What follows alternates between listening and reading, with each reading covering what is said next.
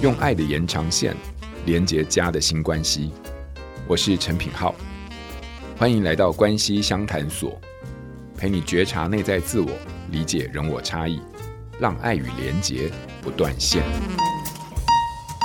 Hello，各位关系相谈所的听友们，大家好，我是品浩。不知道你们啊、呃，这个礼拜过得好吗？那有听到我们上一周呃分享的听友啊，应该印象都非常深刻。我们上一周请到。雪茹心理师来跟我们分享非常多在青少年跟家长的相处当中常常会遇到的一些困惑。那这个部分其实对我们来说有一个非常大的成长跟收获，尤其是在看到孩子在面对考试、学习，还有在日常生活当中相处的那种距离跟隔阂的时候，那我相信听完上一周节目的听友啊，都突然得到某一种对孩子理解的豁然开朗。这个部分也是我自己非常深受学习的一个部分啊。那上一次我们在节目当中，呃，我不知道大家还记不记得，我们有一个抽书的活动，也就是说，听完上一周雪茹老师的分享，那你只要在许愿池留言，分享你听到的觉得很受用的观念，或者是分享自己跟青少年相处的心得或疑问，就能够抽中雪茹的著作啊，就是《青春不是突然就叛逆》啊。那我要提醒大家，之所以要特别再提醒大家，原因是因为这个活动到今天晚上十二点以前就截止，所以如果你现在听到的话，哈，你可以先按上暂停，然后赶快去分享你的留言。好，那一样啊，就是说我们在青春期的这个议题上面，其实只要讲到亲子相处啊、青少年啊、沟通啊，你会发现有太多太多我们会觉得很困惑、困扰而且纠结的一些现象跟问题啊。所以说，我们在许愿池当中啊，其实有看到一个很常见的一个议题。这个议题呢，我觉得今天我们还是要来跟大家好好的聊聊哦。这个议题就是关于青少年成瘾的部分。因为有听友就是美琪，对不对？有留言到，就是青少年网络成瘾造成亲子关系冲突，那要怎么办？好，谢谢。然后讲到网络沉迷，又是在青少年这个阶段发生，我觉得真的是蛮困扰的一个问题啊。所以今天呢，再度帮大家请到我们重量级的青少年的专家哈，上个礼拜我们就已经来跟大家分享一大家非常喜欢的来宾，也就是雪茹心理师啊。好，来欢迎雪茹。大家好。哎，我们这一次超简短的，就直接你就直接出场，然后直接上阵这样子。好。那雪茹上个礼拜其实有听到我们关系相当说的听友，其实已经印象深刻，所以今天呢，我们就再度邀请到雪茹，也是来聊聊啊，网络这件事情，它其实真的就是一个很困扰啦。我觉得在这个世代的家长无法逃避，但是真的又不知道该如何面对的一个很两难的一个议题。所以雪茹啊，我想问问你，就是说你自己其实一直在青少年这个领域里面服务非常多年，非常资深了。所以我不知道，就是说在网络这件事情上面啊，你怎么判断一个孩子有没有网络成瘾哈或沉迷这样子？有时候是家长的想太多的吗？还是说真的问题已经到需要很在意的地步了？所以你怎么界定沉迷？然后呢，以及我们家长在这个过程当中又要怎么？在这个理解下做判断，还要去做就是沟通呢？嗯，我觉得好像很难有一个很明确的界定，怎样叫做成瘾？而且我觉得每一个人的标准很不一样。比如说，我常常遇到家长跟我说，他的孩子网络成瘾，可是有些孩子他就是就在学校写功课，然后回来就是打游戏。对他来说，游戏满足他很多社交层面，跟同学聊天啊，跟同学组队呀、啊，然后去看一下他喜欢的东西呀、那孩子不觉得他网络成瘾，可是家长就会觉得他网络成瘾。我不知道品号会怎么样去定义耶。可是我的话，如果我去定义网络成瘾，我可能会比较是我在任何生活上我都会说，比如说我不去学校上课，然后我都只关在房间，然后几乎都只跟我的平板、我的手机相处在一起，非常重度的使用，我才会觉得这可能是网络成瘾。但是通常在跟家长谈的时候，我不会这么明确的去界定什么是网络成瘾，嗯，而是会去跟家长谈，为什么你觉得你的孩子使用网络过多？那你的担心到底是什么？比如说，有些家长他的担心就是孩子的视力问题，或是孩子他都在打电动，他都没有读书，那怎么办？他的未来怎么办？那真正要处理的可能就会是孩子的未来这一块，让家长担心，又或者是孩子的视力问题，我们都会很担心孩子的视力。可是，在很多孩子身上，他就觉得你想太多，我不会近视，甚至孩子会去找研究告诉你，会不会近视，这跟先天的遗传有很大的关系。我会近视，不是因为我用手机用太多我才近视，而是 你生了一个烂眼睛给我，或者是 don't care 啊，我近视就近视啊，现在镭射很发达，我以后去镭射眼睛就好了呀。所以有时候我们就会很担心孩子近视。可是说实在话，很多父母自己也都近视啊，这是真的，所以我都不用这个理由。嗯，所以说学，我觉得近视通常会比较难去说服孩子担心，小一点的孩子可能会啦，但是当孩子再大一点。其实很多孩子他使用网络是为了满足他的社交层面。嗯嗯嗯。现在很多的现实生活跟网络是交织影响在一起的，它变得很复杂。嗯。所以它不单单是像我们过去那个年代，我就迷上一款游戏，我就迷上一款网络，不是，而是孩子的人际社交圈很大一部分会在网络上面发酵酝酿，他又会回头过来影响到现实，所以那个变得很复杂。嗯，所以说在你的经验当中，其实成不成名这件事情，其实。比起在孩子究竟用网络来做什么，这个部分其实反而是更需要家长去理解的，对不对？因为我刚才听你在说的时候，哎，对吼，那个小朋友现在基本上社交的生活几乎都是在网络上发生的，比如说他们的 IG 啊，哈，比如说 Line 啊，或者说就是一堆的通讯，其实基本上都在上面。所以如果没有网络的话，某种程度上，他们人际关系就等于进入到一个社会性。这个死亡的一个状态，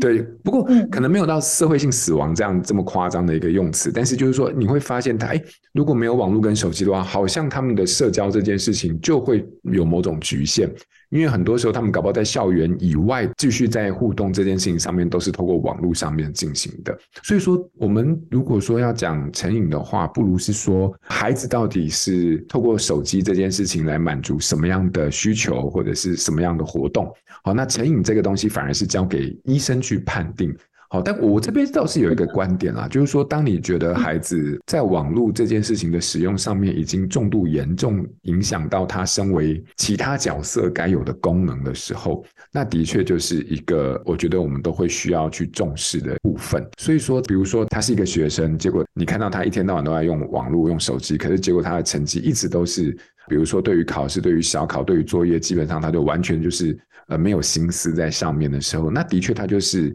呃，你会发现他有太多的时间放在网络，而忽略了他身为一个学生该有的功能、跟角色、跟责任的时候，这个的确就是最粗略的一个原则，但是也是我们该介入的一个角度了哈。所以说，哎，雪茹你自己应该是蛮常跟孩子有合作很多关于在重度使用网络这件事情的经验哦。所以说有两个问题我想问问你，就是你常常遇到的大概都是哪一些冲突的议题跟网络有关，然后再来就是说，你觉得对于家长来说，在面对孩子使用网络这件事情的时候，我们要怎么去跟孩子做沟通嘛？嗯，这两个问题都比较大，就是看看你自己在经验上面有些什么样的想法，都都可以。会到智商室里面来处理网络这件问题的，很多时候是已经严重到他可能都不去学校上课，嗯，然后他都在家里面使用网络。那在呃日本的精神科医生里面，他们认为网络成瘾，不管他有没有一些心理疾病，不管医生有没有诊断他有没有忧郁、焦虑什么心理疾病，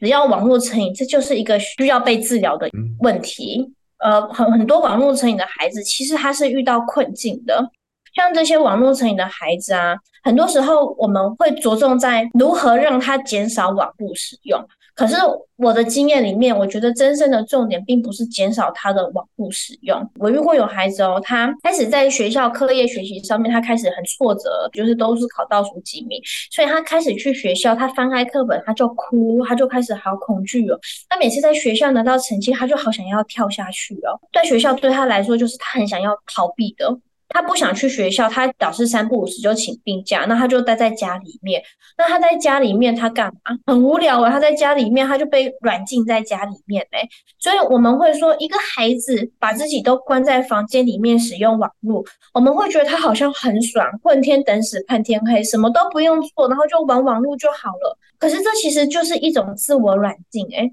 我都会举例说，古代的皇上的那个妃嫔，他们什么都不缺。那每次皇上要处罚他们说，唯一惩罚就是把他们软禁在宫中，不准外出。所以，一个孩子为什么他要自我监禁、自我软禁？这就是一个很不舒服的一个状态呀。而这个社会是不允许一个孩子、一个学生在白天的时候在外面活动的哦。一个学生在白天的时候，他就应该要待在学校。当一个学生白天去便当店买饭吃的时候，便当店阿姨就会说：“同学，你怎么没有去学校上课？啊，那午汤呢？”他路人甲乙丙丁物都要问你的隐私，都要去念一番。所以很多孩子他整天待在家里面，他就是去翻冰箱有什么就随便微波吃，甚至他都不吃，然后就拿麦片来糊口。那就是很多孩子的状态。那他在家里很无聊，他怎么办？他怎么解决他的无聊？他就去用网络啊。而每个孩子他心里面都有需要跟人连接的需求，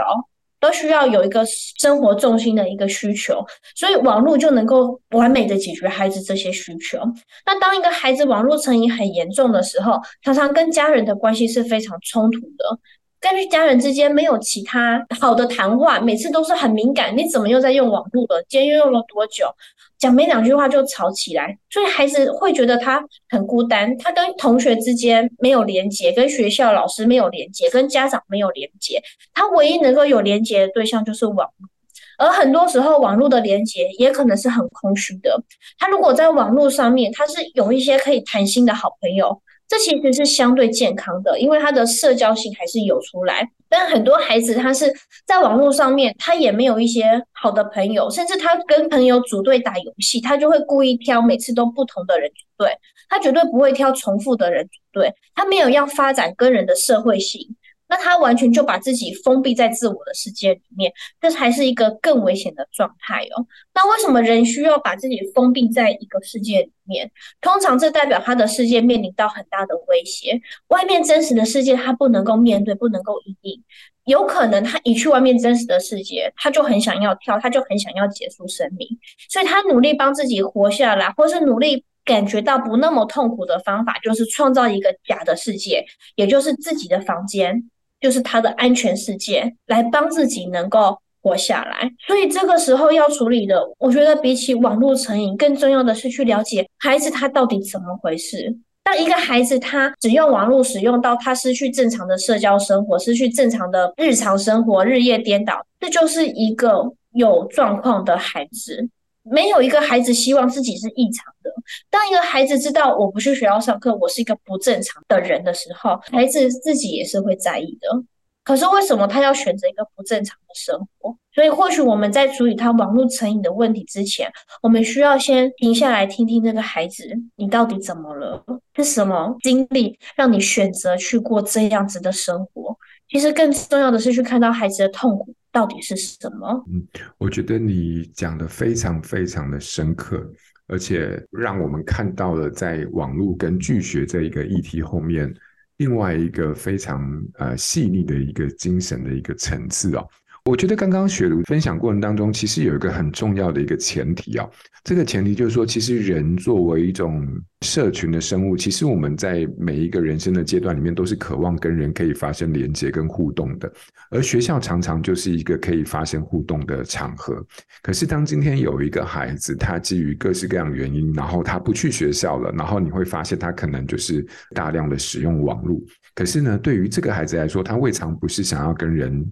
有一些更紧密的连接，但是一定势必发生了些什么，让他不得不把自己跟真实的世界当中用网络作为一个区隔，然后让自己在网络的世界当中能够透过网络的这个部分来作为他求生或者是保护自己的一个手段，然后呢，来避免真实生活当中的某一些问题继续对他造成在精神或者是在心情上面的打击或者是冲击。所以很多时候是当我们看到孩子不去学校，或者是跟网络两个结合在一起的时候，那个前面的前端其实应该是有蛮多的故事已经发生了。或者是有很多的故事，其实是没有被诉说清楚的。很多时候，我们如果太纠结于在孩子用网络这件事情的话，反而比较容易忽略掉这些表层后面的一些正在发生的非常真实的一些经验哦。这个部分反而有时候是我们必须要去正视并且理解的。好，所以这个大概是雪茹刚刚带给我们的一个对于网络这件事情，我觉得是非常有精神层次的一个理解啊。就是说，你看真实生活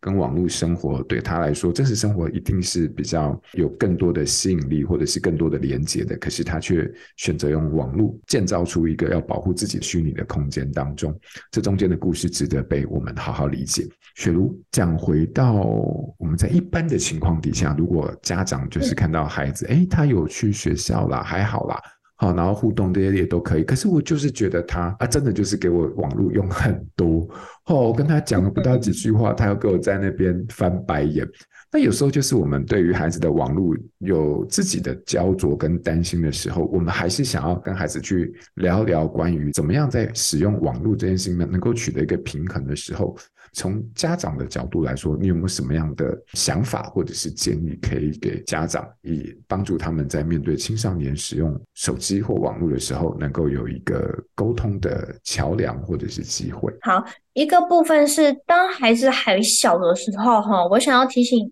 家长们是孩子，他还在一个比较难自我控制的阶段，他还需要外在的控制来帮助他慢慢的有能力去自我控制。所以，真的当孩子尤其还在国小阶段的时候，他是不适合让他无条件的，然后二十四小时的随时有他自己的手机，然后随时可以去上网，因为孩子很难去做自我控制。而刚刚也提过，网络是一个很好利用网络来跟人家有社交连接的一种方式。我们追同样的剧，我们打同样的电动，我们就有话题。所以很多时候，当孩子要求我要有更多网络使用时间，我要有手机的时候，我们可以回过头来去问你为什么需要有手机？你为什么要有更多网络使用时间？很多孩子其实是因为他有一些社交上面的难题，比如说。大家都有手机，放学回来的时候，大家从学校走到捷运站的路上，大家就一起在打那款游戏。只有我没有手机，我就一个人晾在后面，我超尴尬的。我也想要有手机跟大家一起打游戏，我才会觉得我是融入这个群体中的。那我们可以有其他的方法帮孩子解决他的社交困境啊，比如说我要怎么样去诱惑同学们不要去打那款游戏？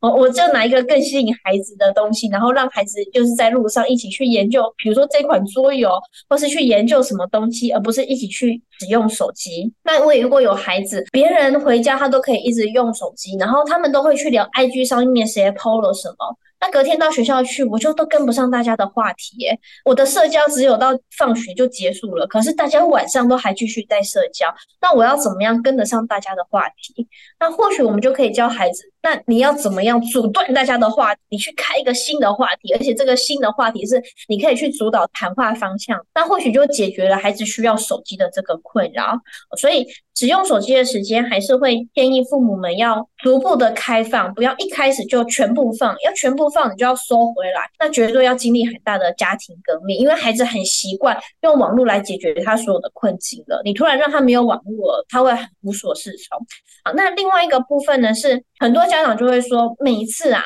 我要孩子关掉网络的时候，他就会说再十分钟，再十分钟，再十分钟，永远的再十分钟。然后每次两个人之间就会闹得很不开心。那这要怎么办呢？那我会建议家长们可以用一场游戏或一集的概念去替代，你能玩三十分钟。不要用时间去限制孩子，而是用有一个结束感，用一集或一场游戏的概念去限制孩子。现在打一场游戏，有时候二十分钟，有时候四十分钟，有时候一个小时。所以你限制孩子三十分钟，有时候对孩子来说真的是一个困扰。诶，他就变成那个猪队友，没有人要跟他一起组队打游戏了。那用一集比较有一个结束感，那人自然就做完这个事情，看完一集影片，我结束了，我就比较能够放下了。呃不是我追剧追到一半，然后更精彩的时候，妈妈就把我网络卡掉，那孩子当然会有趣。好，那这个是一个部分。那另外一个部分呢，鼓励趁孩子越小的时候，越要发展出除了网络之外的其他替代物品。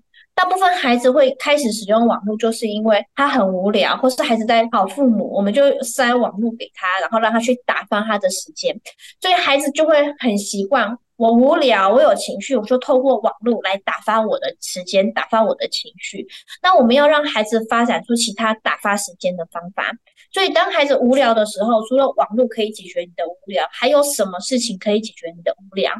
那会经历一个阵痛期哦，需要刻意的让孩子无聊。孩子在那边晃来晃去，在那边默默说好无聊，好无聊，好无聊。你就让他去无聊，孩子就会开始翻哦，家里有一套哦金庸的小说诶，他就开始迷上了，就开始看金庸的小说了。好无聊哦，妈妈又不给我用网络，我就只好揪同学去打篮球，打着打着还打出兴趣来了。我去玩桌游，所以孩子就有更多兴趣，而不是只有网络这件事情是有趣的。那孩子有，比如说打篮球啊，有桌游啊，孩子有其他的兴趣，对孩子来说很重要。因为当我们人有一个压力的时候，除了网络可以让我们舒压之外，有没有更多重的管道可以让我们舒压？而更重要的是，其他的管道它是需要真实跟人家互动连接的。刚刚我们前面提过嘛，很多孩子真的到最后最后。我真的遇过很多最后想要自杀的孩子，他不管是因为课业问题、感情问题、人际问题、家庭问题，不管因为任何的问题，他最后真正让他想死的点，是因为好孤单，跟这个世界没有任何的连接。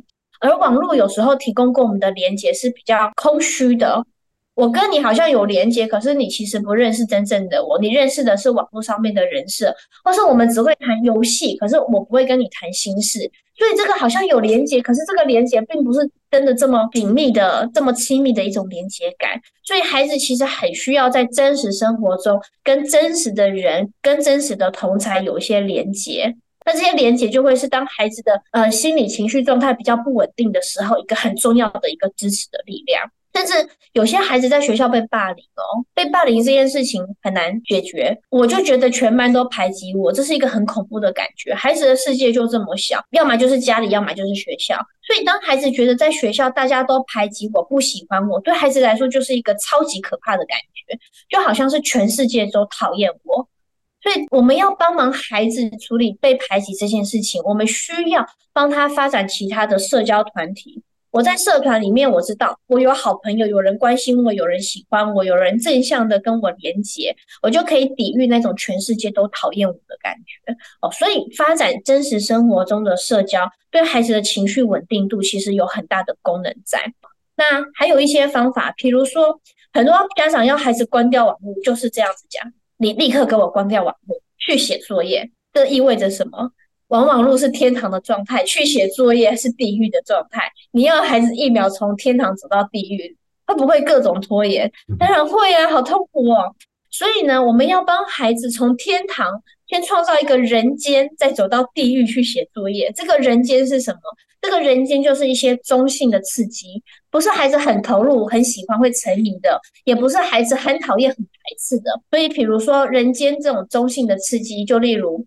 去吃个饭、去洗个澡，然后去散散步。对，你把网络关掉，先去洗个澡，再去写作业。对孩子来说，那个心理抗拒就会比较少一点点。那有一些孩子呢，他确实是需要大人帮忙，他有些外在自制力的。尤其当越要考试的时候，孩子的压力越大。当压力越大的时候，他网络使用的状况就会越严重。有些孩子是会气自己的哦，我知道我不可以过度的使用，我明明没时间读书了，我要把时间花在读书上面。可是读书好挫折，很有压力的时候，人自然而然就会想要去划手机，去逃避这个压力。我们大人也是一样啊，像我，我常常要工作的时候，我就觉得压力好大，好想逃避哦。要写书的时候，我就干嘛？要写书的时候，我就会去追剧，他就追很多人。所以我们大人也是一样，我们不能要求小孩一定要。都做得很到，可是其实我们大人也自己很困难做到啊。所以有时候孩子会需要一些外在的自制力，有时候孩子是需要大人帮忙提醒的哦。你已经用超过时间了，你应该要把手机放下了。他需要大人的提醒，可是大人要怎么样子提醒？要跟孩子讲好这个默契哦。比如说，孩子他能够接受大人提醒方法是，你就站在我的房间外面，敲敲敲敲三声门，什么都不要说。过了五分钟，我还没有把手机拿出去，你再敲敲敲敲三声门。那过了五分钟，我还没有把手机拿出去，你就可以进来我房间把手机拿走。这可能是孩子可以接受你提醒他的方法。可是呢，如果家长提醒的方法是啊，冲进来打开门，你到底还要用多久啊？你完蛋了耶！都快要下车，还用成这样子，你未来怎么办？每一次都是先念个孩子五分钟、十分钟，然后很不开心的啪关上门出去，然后两分钟之后又冲进来又骂孩子一次，孩子就会觉得哦天哪，他真的很讨厌这样的提醒方法。所以有的时候孩子是需要大人提醒的。可是用什么样子的方法提醒，需要你跟孩子讲好一个默契，用孩子感觉到他可以接受、比较舒服的方法去提醒孩子。嗯、那以上是我分享给大家一些方法。OK，品浩非常的会整理，我们再请品浩帮我们整理一下。哦、太受用了，太受用了！我觉得这每一个刚刚雪茹分享的原则，其实核心来说，它其实真的就是一个很重要的一个家庭教养的原则跟态度了哈。那不过你会发现，哎，你刚刚讲的这几个方向，其实大概都已经把我们家长在面对孩子使用网络的时候的心境，然后应对的一些原则，我觉得都做了非常非常清楚的交代了。这个部分，我觉得啊，我的唯一建议就是，大家如果可以的话，再倒回去再听一次，因为里面每一点我都觉得是非常非常受用。好，比如说，虽然说我们觉得现在小朋友的世界就是有很大的一部分都在网络当中发生，但是这个逻辑本身并不代表我们就应该没有原则的让孩子都沉浸在网络的世界里面去进行他的人际互动。因为从雪茹刚刚分享当中，你会发现，其实人际互动真正那些更重要的部分是来自于真实的接触，而这个东西是网络是没有办法取代的。所以说，这个部分我觉得是一个很重要的理解。我们应该在这个理解下，更加鼓励，或者是帮孩子去拓展他的人际的，或者是兴趣的，或者是他喜爱的这些东西的世界。因为当他的世界能够被他的兴趣、人际或者是喜爱所撑大的时候，他的眼光就不会只有局限在网络当中非常狭隘的空间里面。再来，另外一个就是时间这个部分，我觉得，哎，我很认同，哎，就是当我们要跟孩子要回来的时候，其实基本上也可以用作为一个游戏的场。次的结束作为时间的结束，因为这个东西往往就比较不会让他有一种时间戛然而止的那种断裂，那那种断裂往往也会带来更多的一些情绪。我觉得这个也是家长在怎么给网络怎么建议的时候可以思考的，就是然后你可以就是用玩一场游戏的时间或玩两场的时间，这一场要多久？然后玩完两场，关键就是两场就还我，那这个就会比。其只有半小时，其实来的更加的完整一些些。还有一个就是说，其实很多时候就是家长遇到孩子在那边跟你喊无聊的时候，就把手机丢给他，因为你就是不想要他烦你。可是不要忘记了，其实人类的无聊这个情绪，其实也是一种非常有生产力的力量的情绪。一个人在无聊的时候，他就有办法去自己想办法去生出非常多有趣的游戏。可是这个因为无聊而被激发的这种想象、这种创意，有时候反而更是一个人很重要的一些能力的一种养成。所以说，不要小看无聊的这种情绪，它其实是非常有帮助的。我们希望孩子自律，但是很多孩子的确还是需要他律的协助，才有办法进到自律。在他律到帮孩子建立自律的这个过程当中，大人的建立界限跟原则的部分，其实如果可以用一个尊重的态度来跟孩子讨论怎么样帮助他去管理手机的话，那我觉得这个在雪茹的建议当中，你会发现它其实是一个可以营造出一个既尊重但是又建立界限的方法。好，包含刚刚那个，比如说五分钟敲门，敲两次，敲三次，然后我就可以做介入。那在整个介入，或者是从手机到现实的过程当中，其实你刚才说到这个比喻，我觉得非常的诶精准呢，就是不要从马上从天堂到地狱，对不对？中间如果可以经历过一个人间的话，我觉得挺好。游戏是天堂，功课是地狱，但是呢，我们可以在人间先停留一下，比如说吃个东西啊，倒个垃圾啊，整理个书桌，洗个澡，这些东西都可以是在人间完成，然后再开始。准备进入到修罗地狱 写功课，或者是换个角度说，你先待完地狱才能够再回到天堂，这也是一个可能，对不对？你把你该做的事情做完之后，你再去天堂，哈。所以人生某某种逻辑上面也是需要先在地狱待过一阵子。好的，所以这个大概是啊，雪茹刚刚有跟我们分享几个非常精要，而且是非常精准，然后又非常写实，我们生活当中会遇到的一些焦灼，同时带来了一些我个人觉得非常有启发性的观点，然后也非常值得好好琢磨的一些建议。好，所以这个是雪茹在亲子之间面对手机的互动沟通的时候呢，我们可以思考的一些方向，实在是太受用、太精彩。雪茹在我们今天节目的最后，就是我们还是会看到孩子用手机，还是会焦虑或焦灼。那在新练习的部分，我不知道有没有可以请你为我们家长在面对孩子使用手机，心中的那种焦灼又开始蠢蠢欲动的时候啊，我们可以怎么样子去安顿自己？嗯，我是想到我的一些听到的一些例子啦，比如说我听到有妈妈对于孩子用手机，她的那个焦虑感就会很高很高，即便她知道孩子用手机的时间在合理的范围内，但她看到孩子用手机，她的情绪就会很大。为什么他情绪会很大？因为他的先生重度手机成瘾，而他觉得先生用手机用到完全跟这个妻子是没有连接的，可是他没有办法去管这个先生。所以他把希望先生不要用手机的这个期待，其实投射到孩子身上。孩子用手机这件事情引发的情绪，不只是孩子本身用手机引发家长情绪，还很部分很大一部分是偷渡了对于先生用手机的那种复杂的情绪在。那也有很多家长会担心孩子用手机是对于孩子的要成功、要积极这个学习态度。是有一些焦虑在的，所以这个时候呢，我们可以先回过头来去思考看看，为什么我这么难以忍受孩子用手机？明明他用手机的范围都尚属合理，可是为什么只要他在我眼前用手机，我都会觉得很痛苦、很有情绪？嗯嗯。那如果你是一个比较难，就是静下心来自己去整理自己思绪的人，你很需要去找一个人去讲的话，你可以去拍一张。他用手机，然后让你觉得那个画面最讨厌的那个图片，把它拍下来，然后呢，躲进去你自己的房间里面，点开孩子就是在用手机滑的很夸张那个图片，然后你按下录音键，你去念他，你去骂他，你再回头过去听听看自己到底念的是什么，骂的是什么，你会慢慢的更了解到自己更深层，我为什么这么在意孩子使用手机。就是可以提供给大家一个很简单的方法。那当然，更多的新练习就是倒带回去听刚刚讲的，我讲了好多的小技巧，比如说结束感呐、啊，有个人间呐、啊，让孩子无聊啊之类的。很欢迎大家选一个或选两个，你能选几个都可以哦。选一个，然后对孩子来试试看，来体验看看会有什么不一样。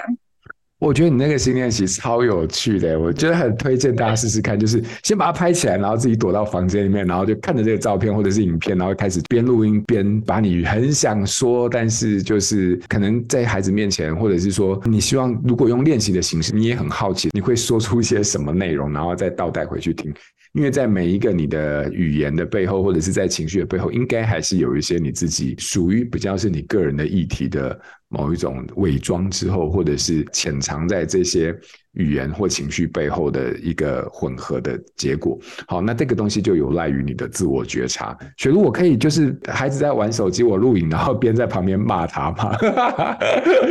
他好像会打，也可以啊，但你不要骂孩子，被孩子听到哦，那孩子就会跟你对骂起来了。好好，那这样没有做到我们该有的一个觉察。好，所以今天非常感谢雪茹在新练习的这个分享，我觉得实在太有趣了，大家可以不妨试试看，然后来跟我们聊聊，或者是分享你做完之后你有什么样的观察跟发现。我相信在每一个焦虑的背后，其实都会把我们很深层的一些议题都诱发出来。有时候透过这样的一个焦虑，它反而是一个能够帮助我们直达自己内心的捷径。但是就有赖于你用觉察这件事情，能够让它更加的清晰。好，所以雪茹今天在我们聊了从网络这件事情在亲子关系里面的各式各样的现象议题，然后再到我们可以理解的角度，然后再雪茹也一一的提出了一些可以回应的方式跟建议，非常非常受用。那我相信呢，今天跟我们一起在节目当中一起参与的伙伴，应该也都可以在这个议题底下得到非常非常多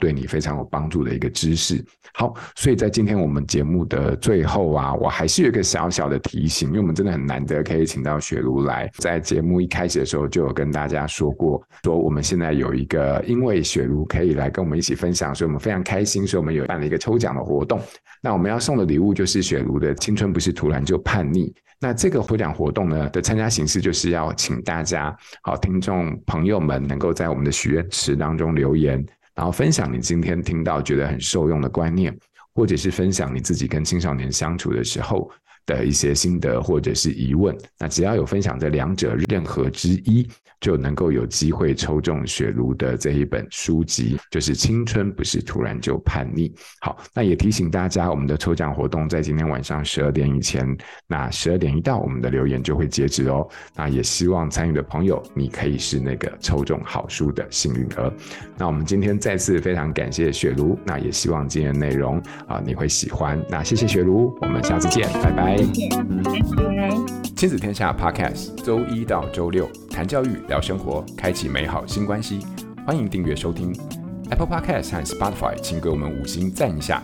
也欢迎大家在许愿池留言，告诉我们你在每周新练习的时间中，生活有了哪些改变和发现。关系相谈所，我们下周见。